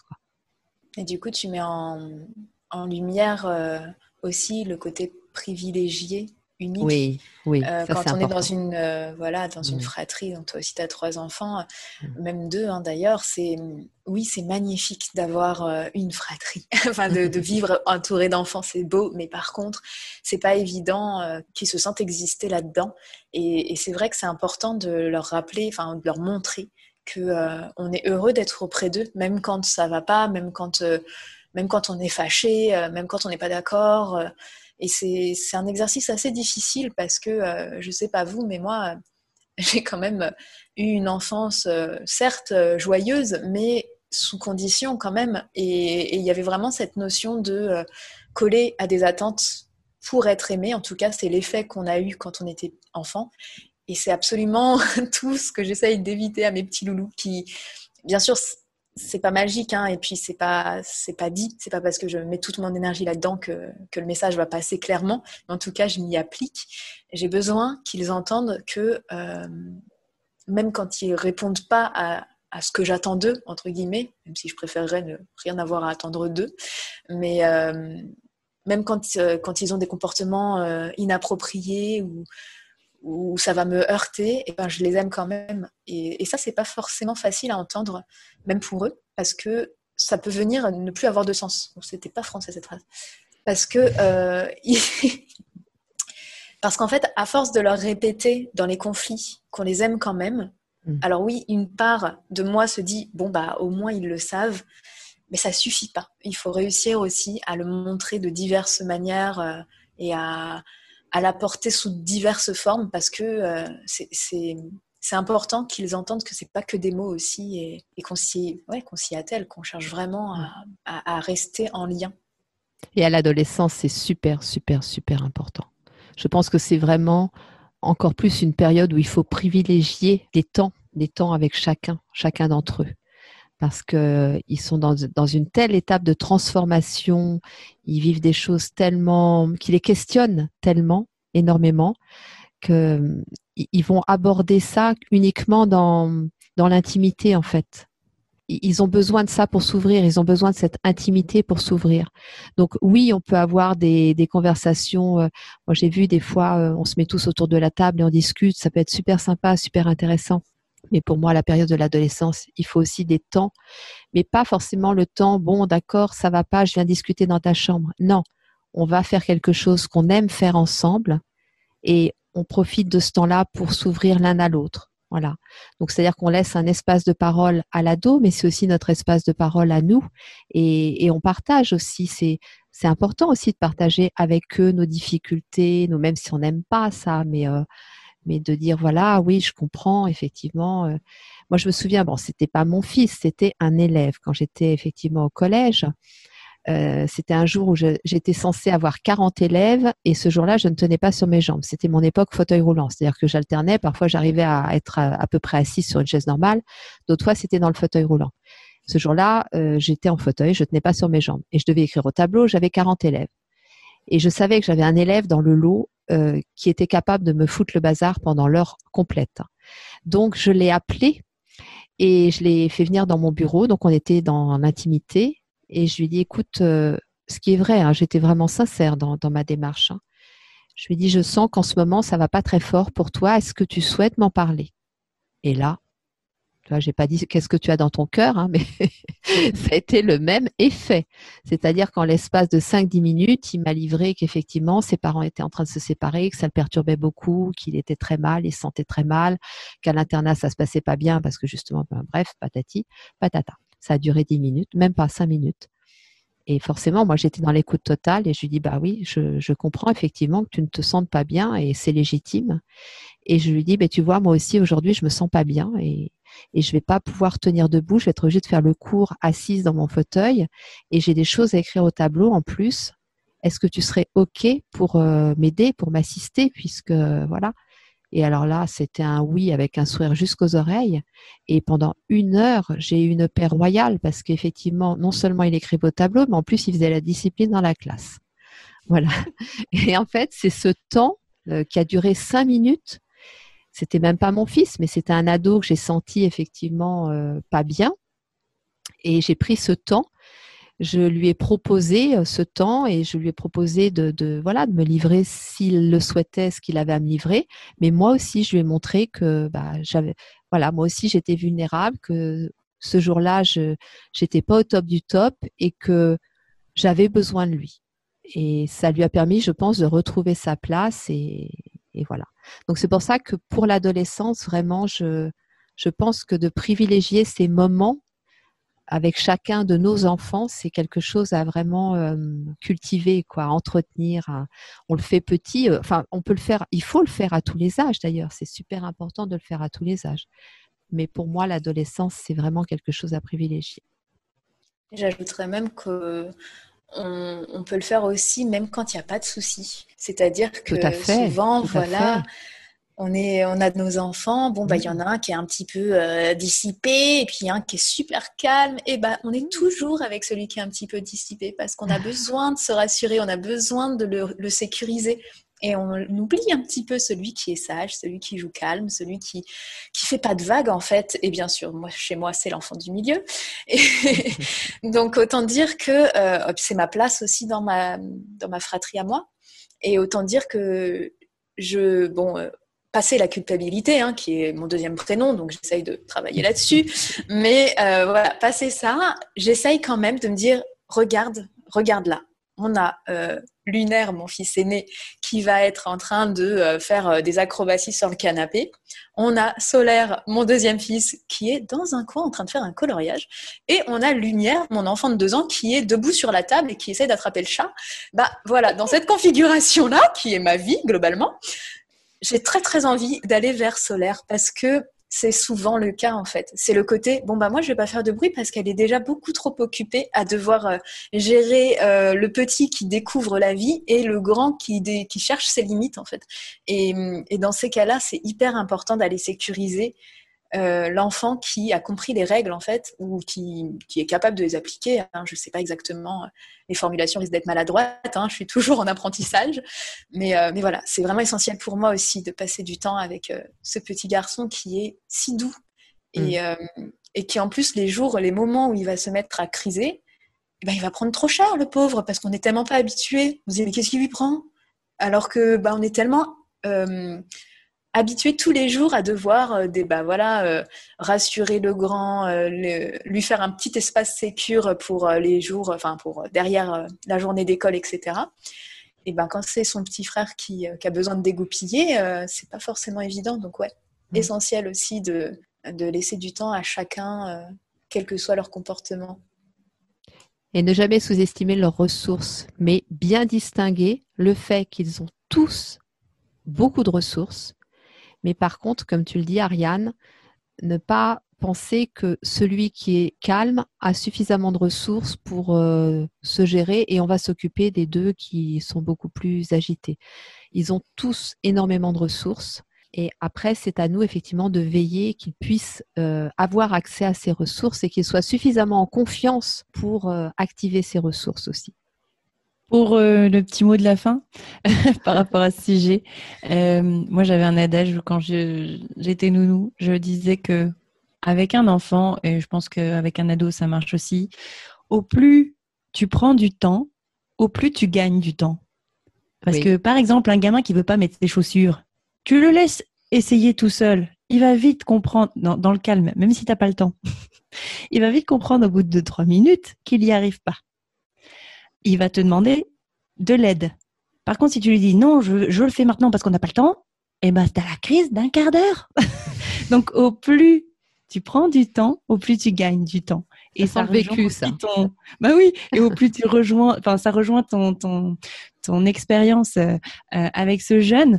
Euh, tu aurais pu perdre une heure à t'épuiser, etc. pendant la séance. Au final, vous avez pris le temps tous les deux d'exprimer votre vulnérabilité Mm. Euh, pour en faire une force ensemble. Mm. Voilà. Donc au plus on prend du temps, au plus on gagne du temps. tout à fait, tout à fait. Et pour finir, parce que j'ai quand même envie qu'on aborde les effets positifs du changement de vie chez nos enfants. Qu'est-ce que ça leur apporte tout ça, toutes ces, toutes nos, comment dire, toutes nos frasques, toutes nos, nos envies de changement de vie? Parce que je crois que toutes les trois, on est quand même bien, hein mais, on bien gratiné. pas bien gratiné, mais on n'est pas les seuls. Hein. on n'est pas les seuls, croyez-moi. Hein. voilà, qu'est-ce que ça apporte de positif à nos à nos loulous?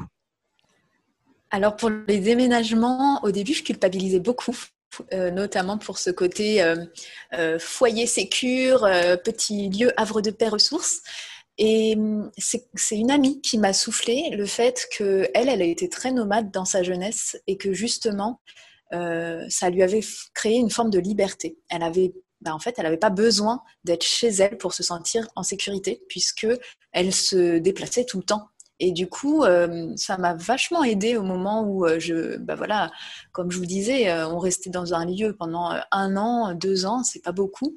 Et je me disais, oh là là, les pauvres, ils, voilà, ils sont, ils vont être instables, enfin, ils vont pas avoir cette, euh, cette stabilité, quoi. Et ça m'a beaucoup rassurée de me dire ça va leur, euh, leur créer des ressources pour euh, se sentir bah, indépendants, en fait, pas dépendants mmh. d'un lieu pour se sentir bien. Ça, c'est pour le côté déménagement.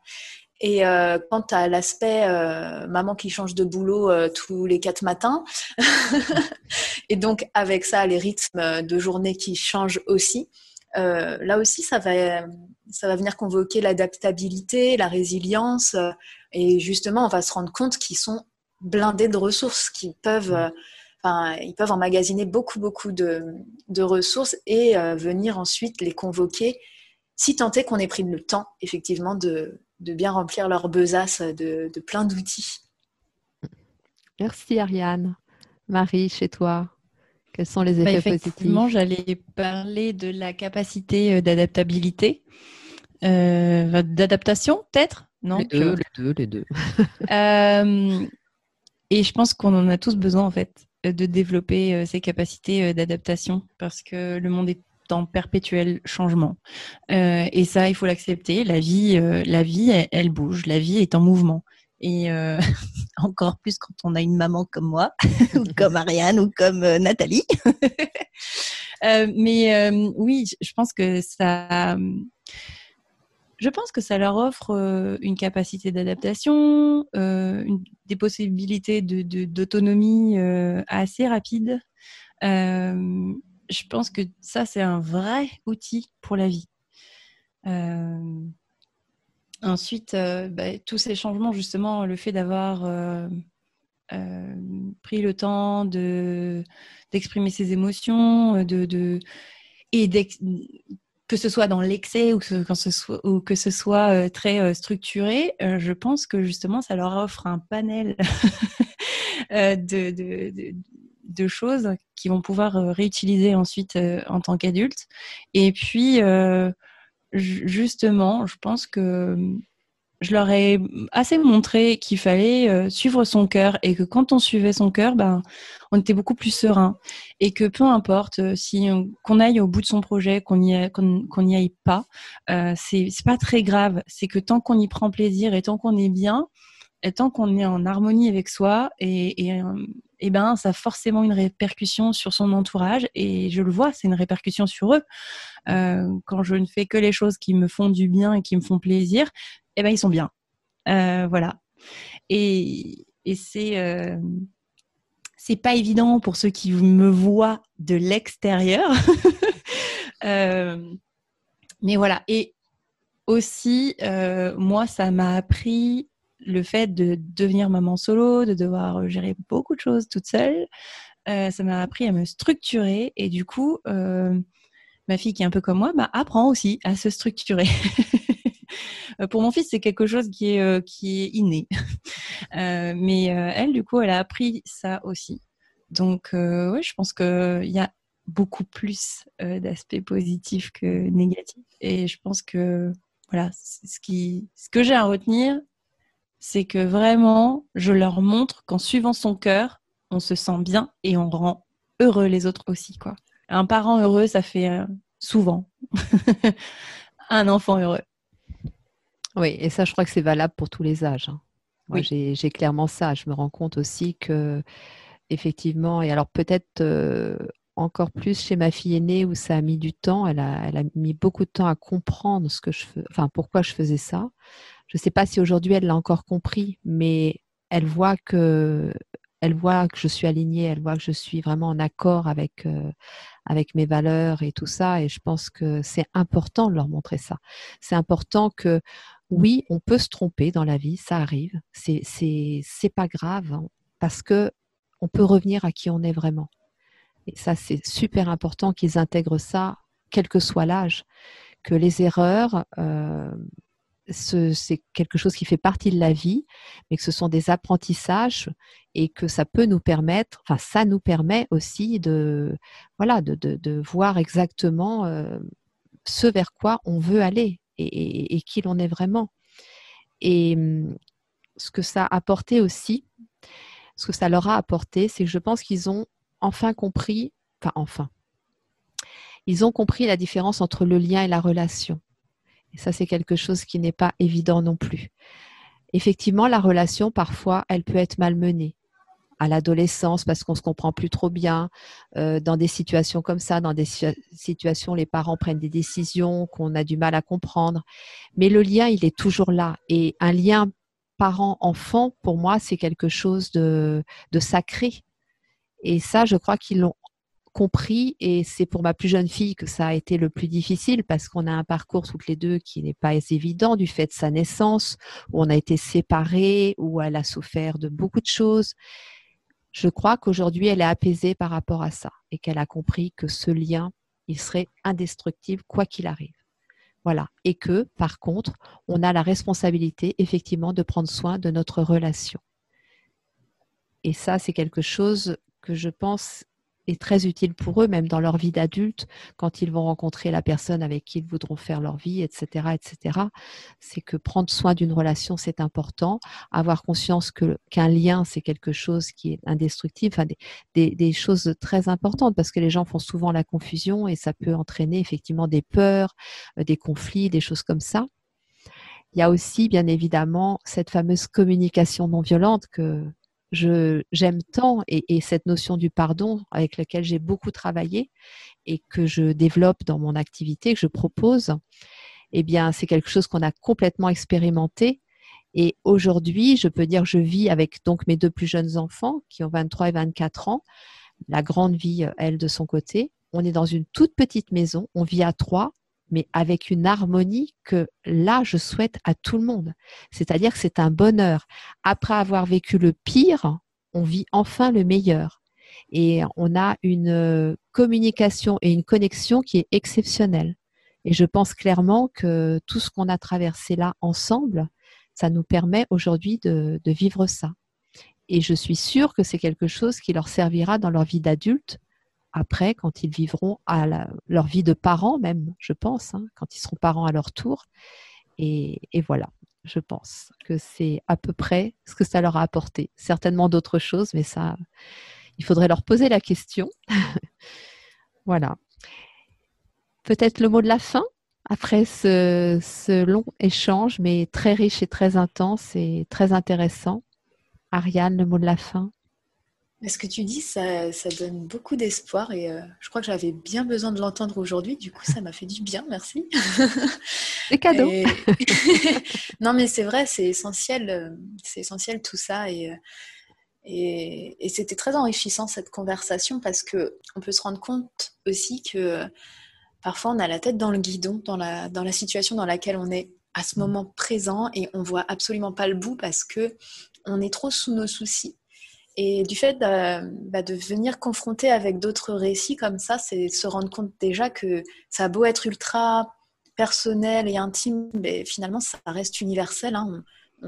On, vit tous des choses euh, difficiles et, dans les relations humaines. Et en même temps, bah, de voir euh, des chemins différents, ça permet aussi ouais, de garder l'espoir et de se dire que, bah, voilà, il n'y a pas de de fleurs sans pluie. J'invente des expressions, vous avez compris. Euh, et que voilà, c'est il y a de l'ombre, de, la lumière et que ça fait un tout qui, euh, bah, qui permet de, de profiter de la vie avec toutes ses saveurs en fait. Merci. Marie, le mot de la fin. Bah, moi, je pense que j'ai, je vais dire quelque chose qui peut parler à tout le monde et pas forcément qu'aux parents, mais en tant que parent aussi, pour euh, se débarrasser un petit peu de cette culpabilité. Je pense qu'on est toujours la meilleure version de soi-même et je pense qu'on fait toujours euh, du mieux qu'on peut à l'instant T. Et ce qui nous permet euh, d'avancer et d'améliorer au fur et à mesure et d'ajuster nos comportements pour que ce soit un peu plus fluide dans la communication et que ce soit plus harmonieux en famille. Ben, c'est justement de se, de, après les crises, de se poser, de se dire, OK, il s'est passé ça, pourquoi? OK, comment je peux faire la prochaine fois? Bah, peut-être que la prochaine fois, ça va encore euh, aboutir à une grosse crise, mais au fur et à mesure, juste d'en prendre conscience, déjà, je pense que c'est une première euh, phase qui est nécessaire et euh, qui peut permettre de, par la suite, de, d'apaiser les choses déjà à l'intérieur de soi. voilà, je pense vraiment qu'on est toujours la meilleure version de soi-même et, euh, et à partir de là, quand on sait qu'on a fait comme on pouvait à l'instant T, il bah, n'y a pas à culpabiliser quoi. Je sais que c'est plus facile à dire qu'à faire, mais voilà. mais en tout cas, je ressens vraiment au fond de moi, maintenant, je n'ai plus de culpabilité. Bien sûr, je suis capable de dire à mon enfant, euh, je regrette, j'aurais pas dû crier. Là, je, je regrette d'avoir crié. Mais par contre, je ne culpabilise pas. J'ai fait comme je pouvais. C'est sorti comme ça parce qu'à ce moment-là, je n'avais que ce bagage-là. J'avais que cet outil-là. Voilà. Je fais du mieux que je peux à l'instant T. Je suis toujours la meilleure version de moi-même. Je te rejoins beaucoup sur cette idée d'indulgence vis-à-vis de soi-même, parce que effectivement, quand j'ai eu ce conflit avec ma fille, aujourd'hui, on en parle toutes les deux très calmement, très posément, et, et je sais que je lui ai fait beaucoup de mal. Je lui ai fait beaucoup de mal, je l'assume. Et je n'en suis pas fière, mais j'ai fait du mieux que j'ai pu à ce moment-là. Et ça, vraiment, je l'ai intégré. J'ai mis des mois, des années euh, à, l'intégrer, mais je l'ai intégré. C'est-à-dire que si ça se reproduisait, à ce moment-là, je ne pouvais pas faire autrement. Mais j'assume que je lui ai fait du mal. Voilà. On n'est pas parfait. Et s'il y a trois mots pour moi qui sont vraiment des mots clés par rapport à nos enfants et par rapport à des situations comme ça, c'est écouter, pour moi, c'est déjà la première chose, être à l'écoute de nos enfants, communiquer avec eux, avec les moyens qu'on a et du mieux qu'on peut, et aimer. Pour moi, ça se résume à ces trois mots. Bah, en tout cas, je vous remercie beaucoup toutes les deux. C'était un super moment, un super échange. J'espère qu'à travers nos trois parcours, nos trois expériences, on pourra voilà, aider euh, des parents à, à déculpabiliser, à mieux vivre ces, étapes de vie qui ne sont pas évidentes. Et, voilà. Je vous remercie beaucoup toutes les deux. Je vous souhaite une très belle journée. Merci. et à très bientôt. Au revoir. Bye.